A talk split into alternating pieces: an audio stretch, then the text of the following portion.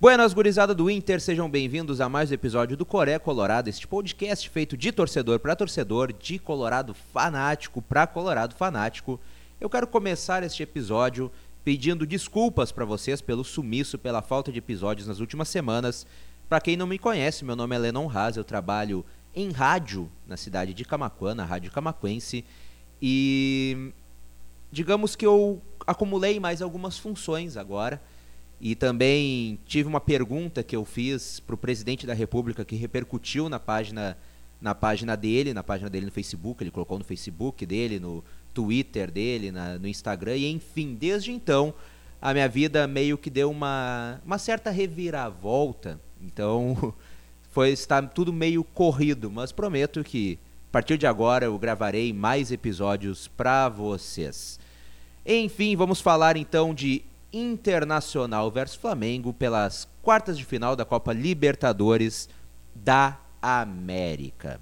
O jogo mais importante para nós nos últimos quatro anos, e olha que tivemos muitos jogos importantíssimos nesses quatro anos jogos lutando para não cair, jogos decidindo vagas.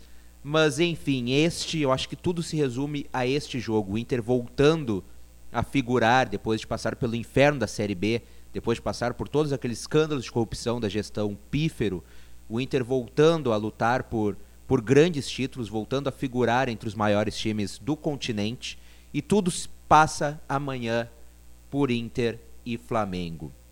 Eu sei que é um jogo muito difícil, eu sei que o Flamengo tem um grande time, tem um grande poderio financeiro, eu sei que o Inter está com uma grande desvantagem desse placar de 2 a 0 que foi lá no Maracanã, um placar que não diz o que foi o jogo. O Inter realmente não jogou para ganhar, mas também se defendeu muito bem. Foram dois apagões em cinco minutos, infelizmente.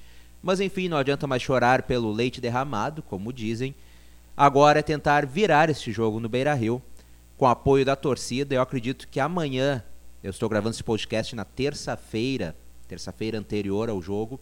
Eu acredito que amanhã o Beira Rio estará lotado. Acredito que quebraremos mais um recorde de público no novo Beira-Rio e com certeza a torcida vai empurrar o Inter para cima do Flamengo. O Flamengo tem muito dinheiro, o Flamengo tem uma grande torcida, a maior do Brasil.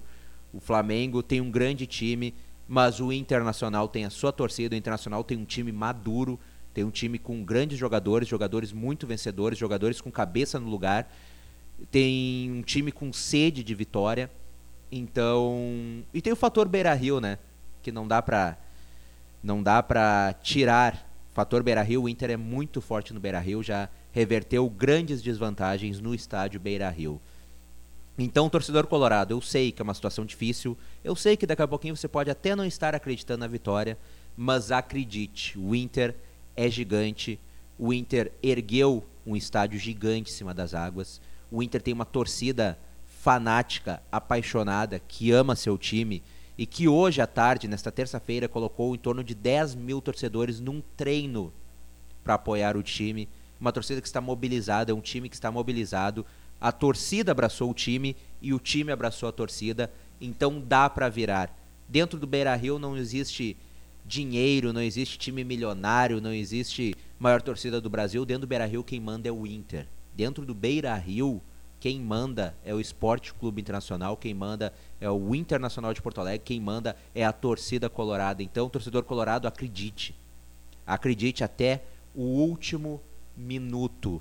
Não importa quanto esteja o placar, acredite, acredite, apoie o time até o último minuto. Se você não pode ir no estádio, apoie no bar mais próximo da sua cidade, apoie no bar onde é que os colorados se reúnem. Se não dá, se você está mal de dinheiro para ir no bar, Acompanhe na TV, passará na TV aberta, mas não deixe de torcer, não deixe de enviar energias positivas para esse time que com certeza merece, merece muito esse título, esse título da Libertadores, assim como merece muito o título da Copa do Brasil. Então, torcedor colorado, apoie e acredite até o final, como diz a hashtag do Inter para Libertadores, acreditar até o final. O Flamengo, aliás, que tentou dar um migué que tentou colocar, já tentou dar um migué no jogo da semana passada que o Gabriel Barbosa e o Arrascaeta não jogariam.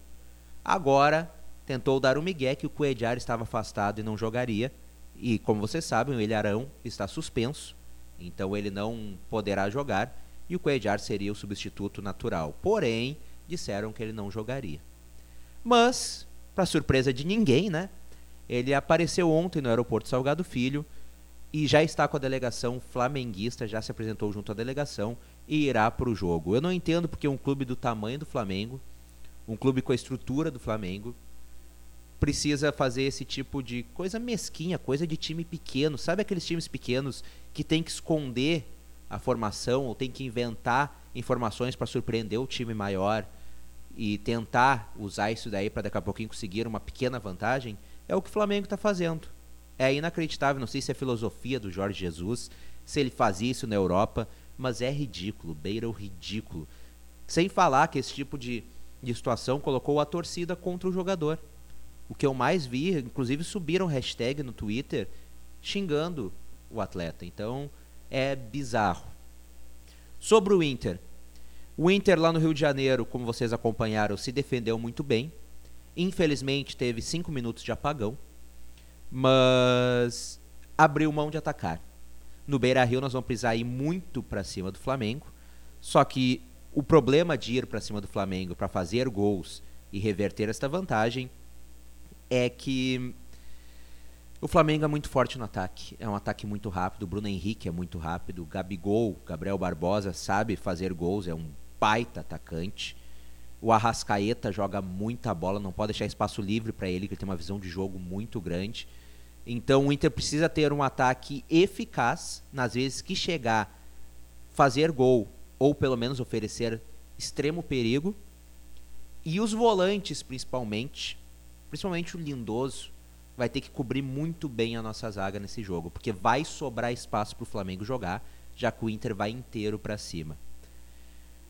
Então, eu acredito, acredito que dá.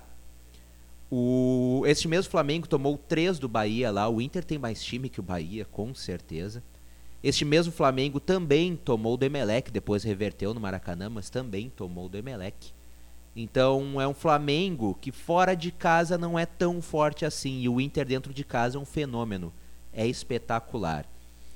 A grande, não surpresa, mas grande novidade, digamos assim, é a manutenção de Rafael Sobis, provavelmente a manutenção de Rafael Sobis no time titular. Nico Lopes realmente 23 jogos sem marcar, deve ser reserva.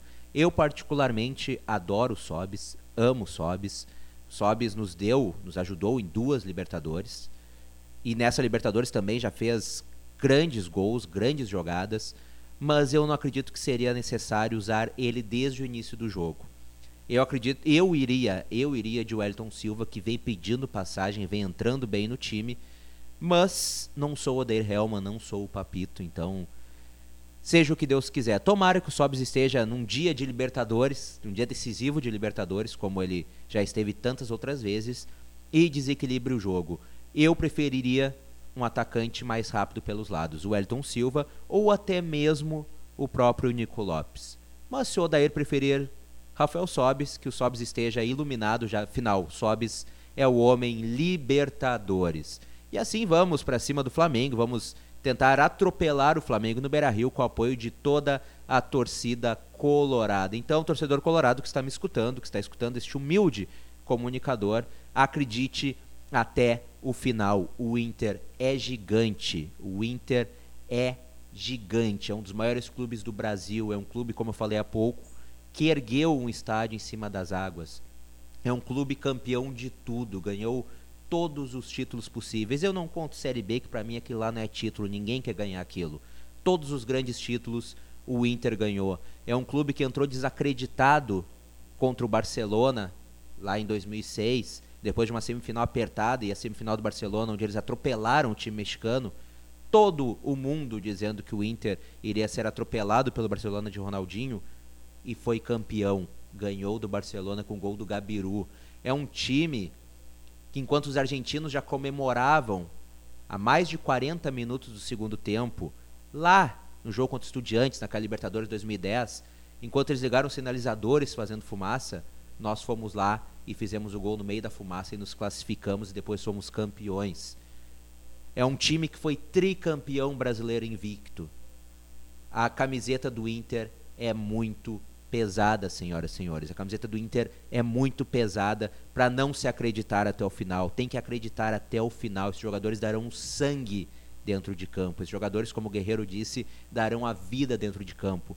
Eu não tenho dúvida com o apoio da torcida, com Beira-Rio rugindo para cima desses, desses urubus lá do Flamengo, o Inter tem tudo para ser classificado, senhoras e senhores. Enfim, uma grande sorte para nós amanhã que dê tudo certo. Não sei se você está escutando na quarta-feira, se está escutando na quarta-feira, uma boa sorte para nós hoje, mas este episódio está sendo gravado na terça-feira. E vamos para cima deles. Vamos atrás dessa classificação para a semifinal da Libertadores da América.